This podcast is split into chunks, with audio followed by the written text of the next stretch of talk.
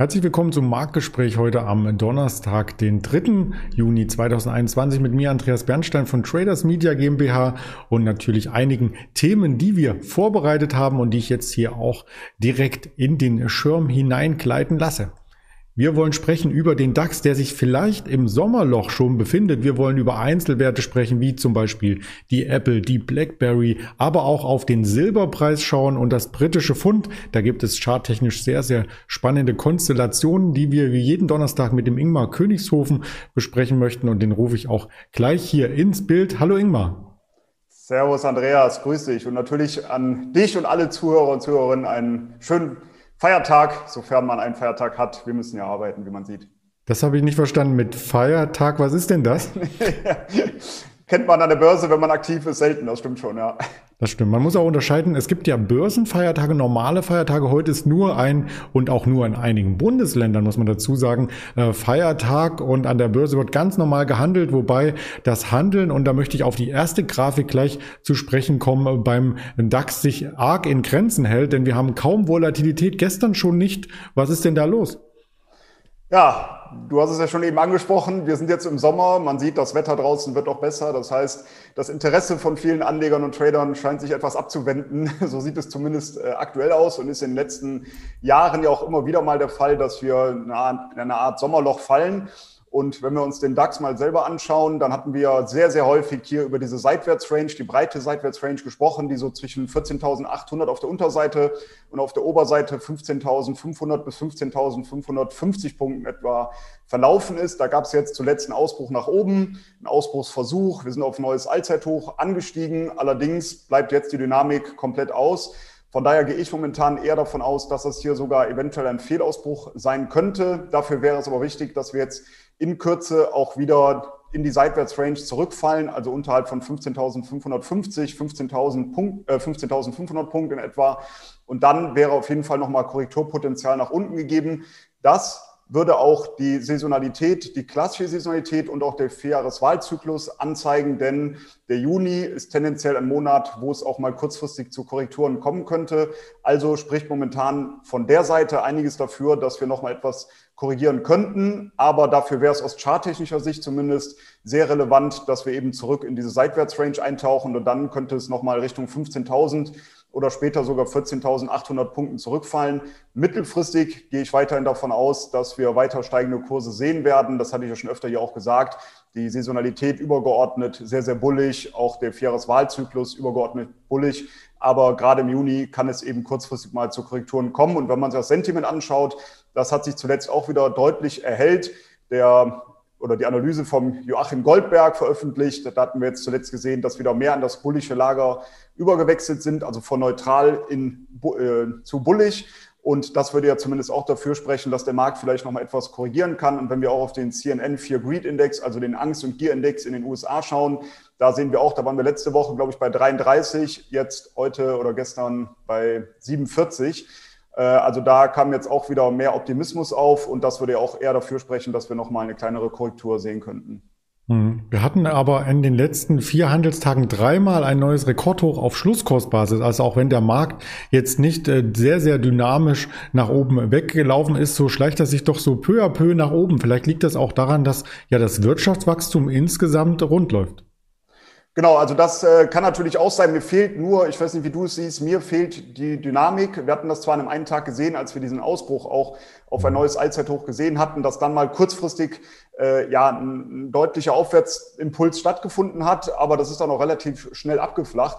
Mir fehlt momentan komplett die Dynamik im Markt. Ähm, heute ja auch wieder, wir schwanken 20 Punkte hin und her. Ja, ich würde mal abwarten, wie es da jetzt weitergeht wie gesagt, kurzfristig gehe ich eher davon aus, dass wir nochmal eine Korrektur sehen könnten. Dafür spricht auch der Juni. Aber wenn das jetzt sich der Markt hält über der 15.550, dann wäre natürlich auch weiteres Aufwärtspotenzial gegeben, sogar bis in den Bereich 16.200 Punkten. Da hatten wir letztens schon mal drüber gesprochen. Mhm. Ähm, aufgrund dieser Seitwärtsrange von 700 Punkten ist das Projektionsziel, wenn es dann zu einem dynamischen Ausbruch kommt, eben bei 16.200. Aber das fehlt mir momentan einfach noch. Das Schöne beim Trading ist ja, man muss sich nicht auf einen Markt festschreiben und deswegen schauen wir auch immer wieder auf den Rohstoffmarkt und da gibt es nicht nur den Goldpreis oder die Schweinehälften, sondern auch den Silberpreis und charttechnisch sieht der Silberpreis nämlich sehr, sehr attraktiv aus. Genau, sieht aus charttechnischer Sicht äh, sehr attraktiv aus, das muss man ganz klar sagen. Wobei wir jetzt schon seit längerer Zeit in einer Seitwärtskonsolidierung mehr oder weniger gefangen sind. Also wäre es hier sehr wichtig, dass wir über diesen Widerstandsbereich zwischen 29 und 30 US-Dollar nach oben ausbrechen. Dann wäre deutliches Kurspotenzial gegeben Richtung 36 US-Dollar. Das wäre dann mein nächstes Ziel. Aber ähm, möchte die Euphorie etwas eintrüben, denn wenn man auf die COT-Daten schaut, Commitments of Traders Report aus den USA, den werte ich sogar eher bearish. Und auch saisonal könnte es gerade jetzt im Juni noch mal etwas abwärts gehen. Von daher gehe ich momentan zumindest davon aus, dass dieser Widerstandsbereich kurzfristig nicht überschritten wird, dass wir eventuell sogar noch mal kurzfristig Abgaben sehen könnten bis in den Bereich um 24 US-Dollar, damit eben ja weiter Potenzial auf der Oberseite besteht, müsste es eben zu diesem Ausbruch kommen über diesen Widerstandsbereich, der bei 29 bis 30 US-Dollar liegt. Und ja, wir hatten das ja schon mal gesehen bei äh, Reddit im Wall Street Bets Forum. Da werden wir gleich noch darauf zu sprechen kommen, dass auch mal der Silberpreis sehr in den Fokus gerückt ist. Und das ist natürlich auch jederzeit möglich. Deshalb muss man mit Short-Positionen da natürlich auch etwas aufpassen. Aber wenn man rein auf die Vorfilter schaut, die ich gerade genannt habe, dann wäre zumindest kurzfristig nochmal eine kleine Korrektur möglich. Mittelfristig gehe ich aber auch weiterhin davon aus, dass wir eher den Ausbruch nach oben schaffen werden. Aber wer sich long positionieren möchte, da würde ich eher warten, bis dieser Widerstandsbereich nach oben durchbrochen wird. Damit wir nicht thematisch springen und vielleicht etwas überspringen, lass uns erst kurz noch zum britischen Pfund äh, sprechen. Widerstand ist da das Stichwort, äh, denn das britische Pfund bewegt sich gerade an einer sehr, sehr harten Widerstandszone. Wie siehst du denn die Aussichten, dass wir da drüber springen? Also am britischen Pfund bin ich ja schon seit längerer Zeit short eingestellt. Wir hatten den ersten Widerstand bei 1,40 in etwa, der wurde überschritten. Jetzt haben wir aber eine deutliche, massive Widerstandszone, die so zwischen 1,42 und 1,44 US-Dollar verläuft. Und ich gehe weiterhin davon aus, dass wir eine Korrektur sehen werden. Warum? Auch hier lohnt sich wieder ein Blick auf die verschiedenen Vorfilter. Das Sentiment war zuletzt sehr, sehr bullig. Das als Kontraindikator zeigt eben an, dass die Shortseite zu perforieren ist. Die COT-Daten sind meiner Meinung nach als sehr bearish zu werten und auch die Saisonalität zeigt bis in den November übergeordnet abwärts. Also von den Vorfiltern, die ich eben nutze, bevor ich dann auf den Chart schaue, da spricht vieles dafür, dass wir eine Korrektur sehen könnten. Es bleibt jetzt abzuwarten, ob dieser Widerstandsbereich bei 1,42 bis 1,44 hält. Sollte das der Fall sein, dann gehe ich davon aus, dass wir Richtung 1,40, 1,38, später sogar 1,37 US-Dollar nochmal zurückfallen könnten. Und wer eben eine solche Strategie fahren möchte, der sollte natürlich dann den Stop oberhalb dieses Widerstandsbereichs, also knapp oberhalb von 1,44 platzieren. Und damit haben wir den größten Aktienindex in Deutschland. Wir haben über den Silberpreis gesprochen, über das britische Pfund. Fehlen noch ein paar Aktien und da würden wir quasi bei dem Aktienscreening einfach mal bei A anfangen. A wie Apple. Konsolidierung ist die jetzt schon am Ende oder nicht? Das Ganze sieht auch relativ träge aus bisher. Jetzt bin ich ja froh, dass du nicht bei Arealbank oder sonstiges angefangen hast, damit ich auch weiß, was ich sagen kann.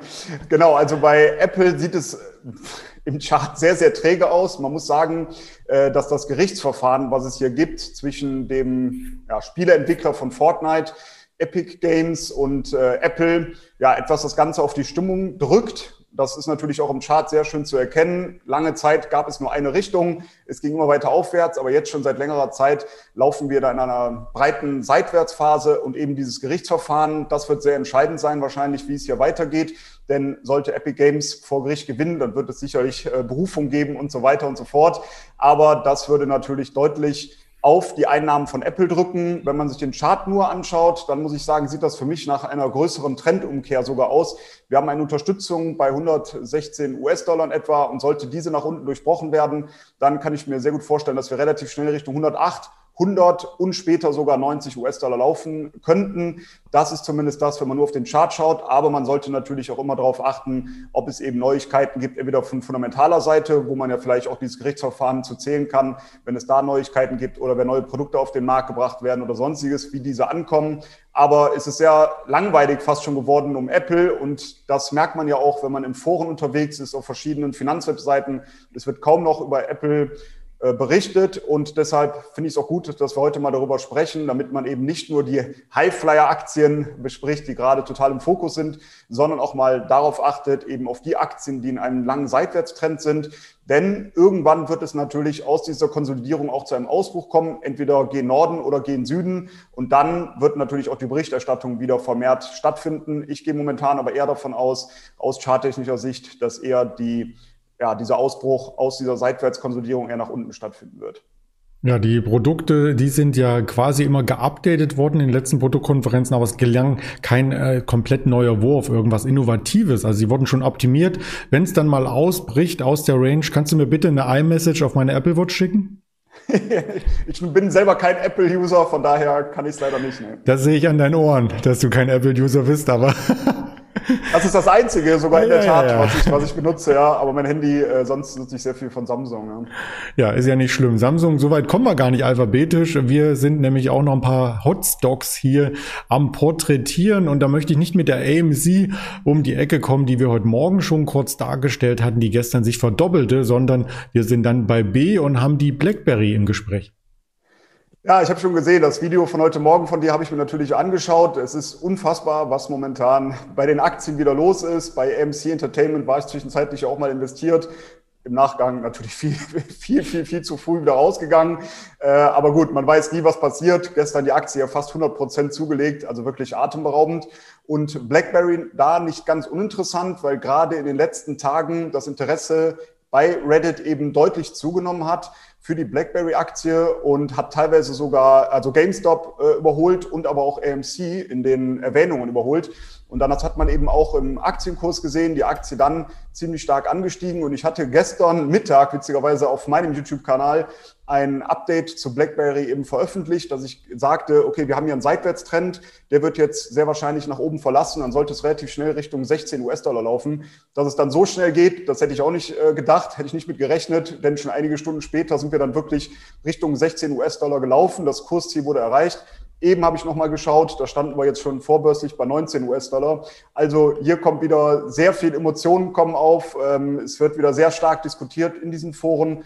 Und da macht es natürlich auch Spaß, wie ich finde, auch mal dabei zu sein bei der ein oder anderen Aktie. BlackBerry hatte ich äh, gekauft auch vorher, habe es aber dann verkauft bei 16 US-Dollar oder knapp darüber. Und ähm, man sollte immer nur wissen, was man dann natürlich macht, dass man hier nur Spielgeld einsetzt, dass es hochspekulativ ist, das muss, glaube ich, klar sein. Und zumindest für mich wichtig, dass man immer auch entsprechend mit Kurszielen arbeitet. Ich hatte dieses Kursziel von 16 US-Dollar, dann auch entsprechend meine Position zum Großteil verkauft. Ich hatte dann aber auch Kommentare, warum ich nicht länger halte. Es gibt doch Kursziele von 50 US-Dollar oder noch höher.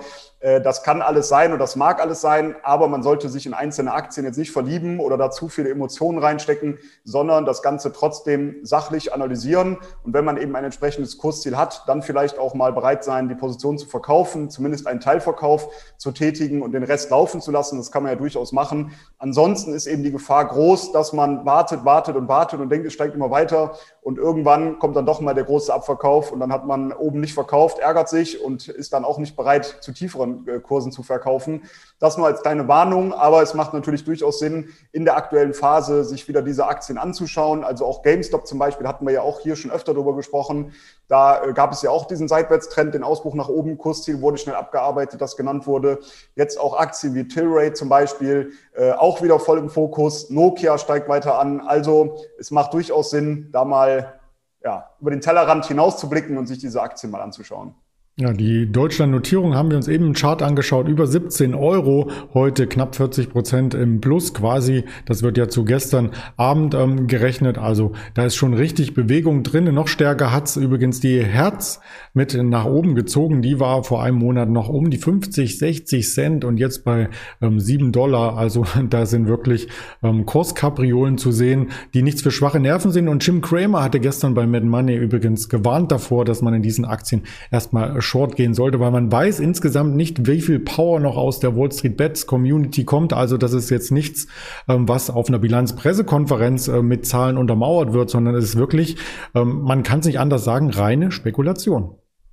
Ja, extrem gefährlich natürlich auch, aber ich würde mich auch nicht dagegen stellen, nicht auf die Short-Seite. Man sieht, welche Macht dieses Forum hat. Und da möchte ich eher dann dabei sein und mitschwimmen sozusagen und äh, mich nicht dagegen stellen. Von daher wäre ich dann natürlich mit Short-Positionen auch sehr, sehr vorsichtig. Es sei auch dazu gesagt, es gibt natürlich auch zum Beispiel auf BlackBerry, hatte ich dann nochmal nachgeschaut, da gab es auch Derivate mit einem Hebel bis zu drei. Aber ich muss sagen, ich habe dann direkt die Aktie gekauft. Äh, das äh, reicht, glaube ich, bei den Bewegungen.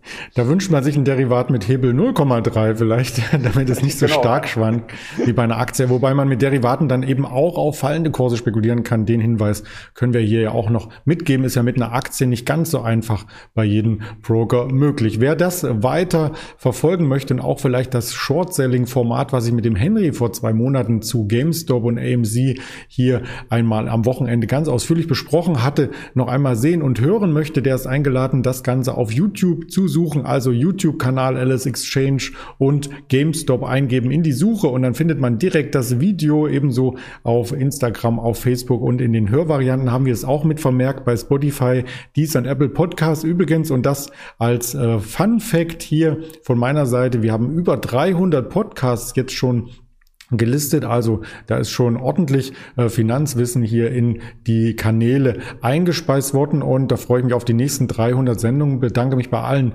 Zuhörern und Zuschauern, auch bei dir.